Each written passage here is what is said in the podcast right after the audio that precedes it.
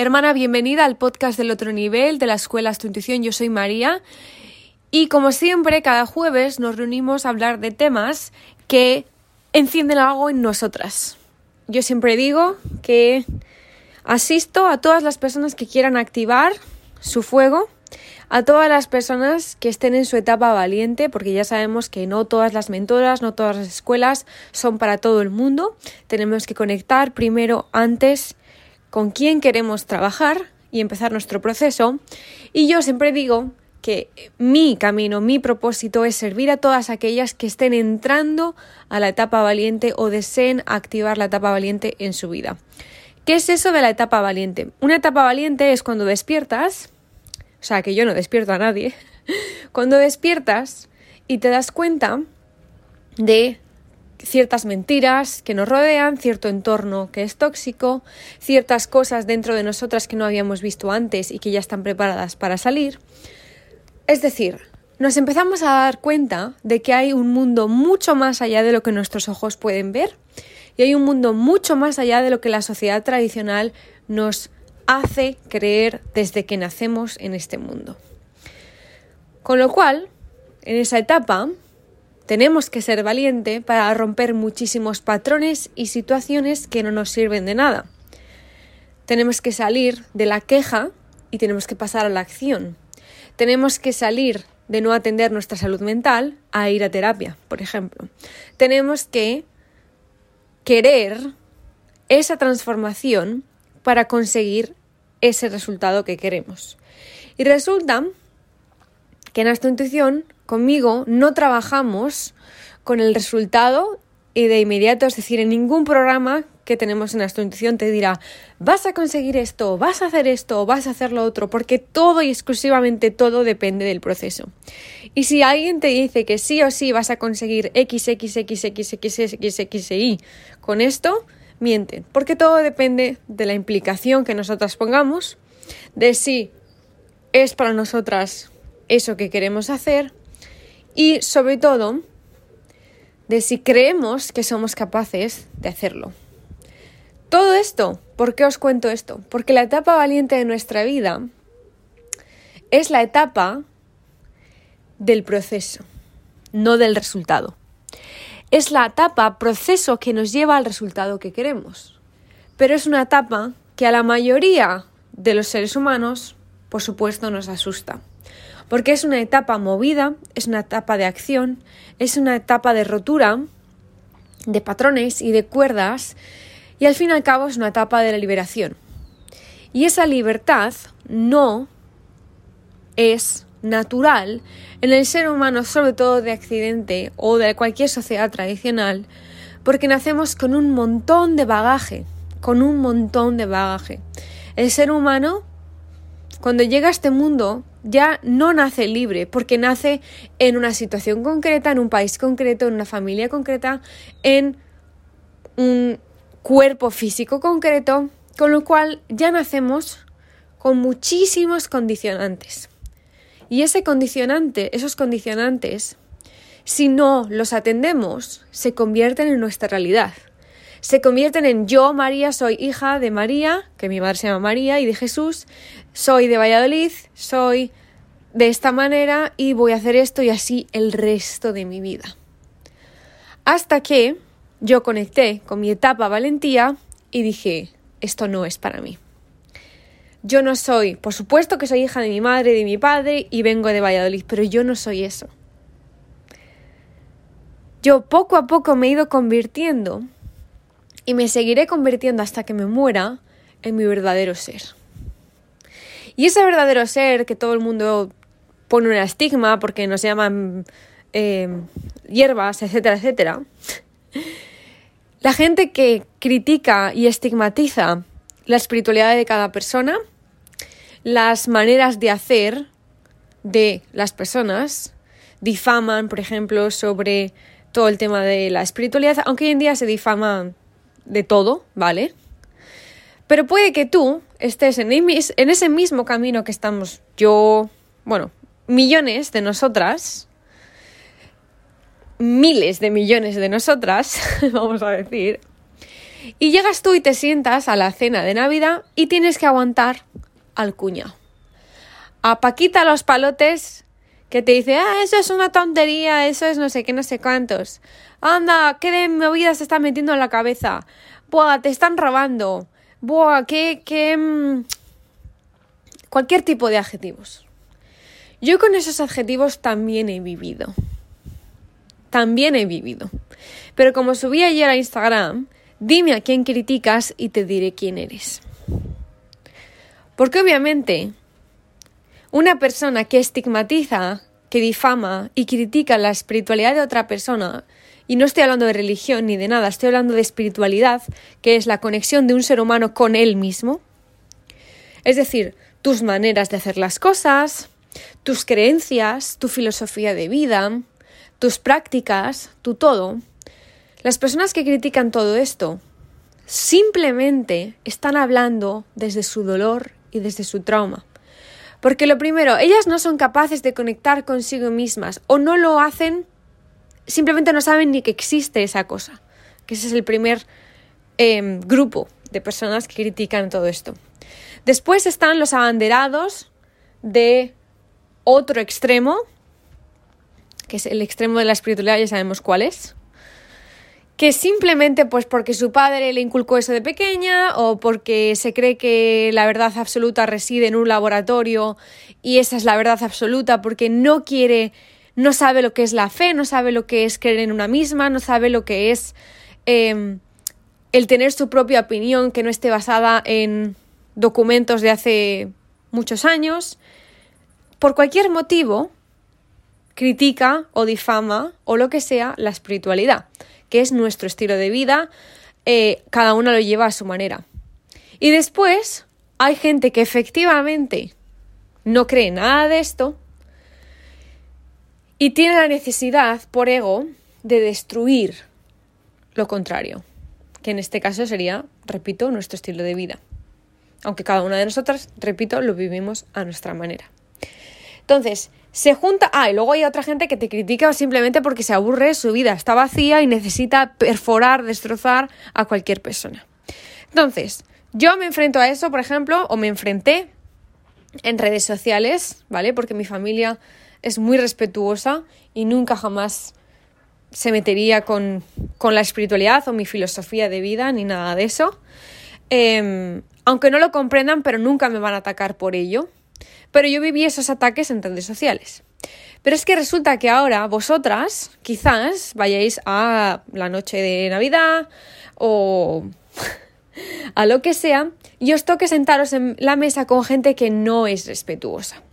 Porque todos podemos tener una opinión, por supuestísimo, por supuestísimo. Pero la diferencia, y es que queramos o no, somos muy diferentes todos, la diferencia es que hay gente que necesita criticar para sentirse bien. Y hay otra gente que ni siquiera gasta energía en criticar o defender su visión de la vida porque no lo necesita, porque está alineada con su visión de la vida. Así que si yo, por ejemplo, me siento en la cena de Navidad con alguien y me dice que la astrología, ¡buah! Eso es un eso es una estafa, eso no vale para nada, ¿en serio crees en eso? Yo no me voy a poner a explicar a una persona que necesita criticarme, que necesita destrozar mi filosofía de vida para sentirse bien, porque jamás va a entender absolutamente nada de mi mundo. ¿Por qué? Porque no quiere entenderlo, solo quiere criticarlo.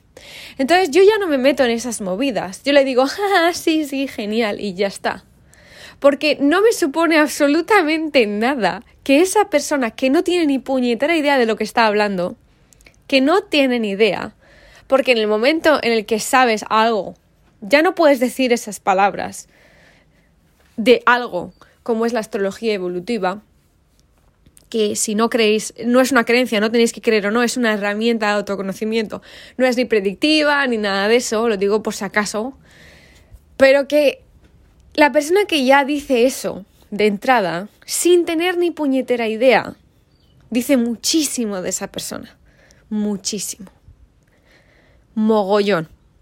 Con lo cual yo en esas batallas no me voy a meter. Y os animo a que no os metáis en estas batallas. ¿Por qué? Porque tenemos que ser muy listas, muy sabias como somos cada una de nosotras y entender que lo que piense Paquito de nuestra vida nos da exactamente igual. No hay más que ver su vida y la nuestra. Ya está, eso es un reflejo. Eso es un reflejo de lo único que nos importa. De lo único que nos importa. Que es nuestro bienestar espiritual, mental y físico, básicamente. Pero yo muchas veces, cuando alguien me critica o difama o lo que sea, o me criticaba o me difamaba, tan solo tenía que observar la energía de esa persona y la vida de esa persona. ¿Cuán triste tiene que ser esa situación? De que quizás tu trabajo es criticar o difamar, que quizás tu trabajo en la cena de Navidad y tu diversión es criticar a una persona que probablemente sea de tu propia familia o que probablemente sea de tu círculo de amigos. O sea, esto va muchísimo más allá de que Paquito me diga a mí que la astrología es una idiotez. Porque Paquito, ¿cómo va a entender Paquito la astrología evolutiva? O sea, es que, angelito mío, y esto no es condescendencia ni nada de eso, es que por supuesto que no lo va, es que ni siquiera lo tiene ni que entender. El problema es que ese pobrecito mío no existe, o mía. Es que la barrera, cuando ellos cruzan la barrera, que es una falta de respeto, nosotros tenemos varias opciones y dependiendo de nuestra situación, yo os recomiendo que vayáis a terapia psicológica para eh, casos, para cualquier caso, ¿vale?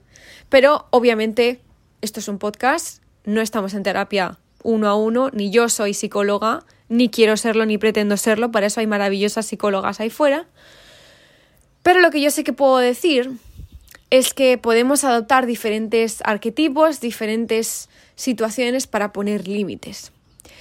Y para mí el límite siempre ha sido no quedarme donde yo no quiero estar. Punto número uno. Yo no me voy a pegar a una ilusión de familia o a una ilusión de trabajo en el que la gente no me gusta. Yo no me voy a pegar a nada en mi vida. Y el irme de esas situaciones, que no es escapar, porque yo no me he ido y no he hablado de eso, yo me he ido y he hecho terapia y he aprendido y autoconocimiento y escuelas y mentoras, etcétera, etcétera, ¿vale? O sea, yo no me voy y salto de uno a otro sino que yo no tengo la necesidad nunca más. La, infancia fue preciosa y maravillosa y adoro a mi familia porque son lo más. Pero llega un punto en el que somos tan diferentes que no podemos disfrutar juntos porque quizás hay energías de crítica, hay energías en las que los límites se sobrepasan, en el que solo se acepta la energía de un grupo de personas dentro de la familia o grupo de amigos y eso ya no es sostenible ni sano para nosotras. Así que uno, el dejar ir, el desapego, es uno de los trabajos que podremos hacer. Después está el poner límites. Pero para ello tenemos que entender que poner límites a una persona que no es consciente, a una persona que está dormida, es de las cosas más difíciles del mundo. Porque por supuesto no vamos a comprender, nos va a costar mucho trabajo comprender su, su, su visión de la vida porque están dormidos, no son conscientes de lo que están haciendo. ¿Vale? Entonces, el decirle, ¿no te das cuenta de que me estás faltando al respeto? Y, o, por ejemplo, no te das cuenta de que no tienes ni idea de lo que estás hablando, porque te van a salir con, con idioteces y las cosas como son, hermanas. Si estáis en este podcast es porque os gustan las cosas como son. Y te van a saltar con todo tipo de idioteces. Y tú vas a decir, madre mía, me he drenado, vas a acabar llorando en la habitación por impotencia y ya está. Otras navidades a tomar por saco. Así que el poner barreras a una persona que es consciente es muy diferente a poner barreras que de alguien que, a alguien que es consciente. ¿Vale? Y yo esto lo he vivido en mis propias carnes. Y poner barreras y límites a una persona consciente es una bendición porque se dan cuenta enseguida, ah, vale, sí, perdona, lo siento mucho, la he cagado, nada, no volverá a pasar. Eso es una persona consciente. Pero nos vamos a creer de verdad que el paquete de, de, de, del cuñado de turno va a entrar en... O sea, no somos ni la madre, ni la terapeuta, ni la hermana, ni la mujer o el marido. No somos esas personas. No hemos venido a enseñar a nadie que no quiere ser enseñado. Y precisamente ese tipo de personas, los cuñados o las cuñás, no son ni están abiertos a aprender. Con lo cual, muchas veces nos ponemos la bandera, no, porque es que tienen que aprender, no, porque voy a ser yo la que se le voy a decir las cosas claras, no, no, no, no, no, no, no, no, no. Cuando yo me quité el peso de tener que despertar a la gente de mi alrededor, yo dije, ole, menos mal en las movidas que me estaba metiendo paná. Porque las personas despiertan por ellas mismas. Por eso yo siempre digo que en nuestra intuición no despertamos a nadie sostenemos a las personas que han despertado y desean nutrir ese despertar. Así que espero que esto os haya ayudado para estas cenas y comidas.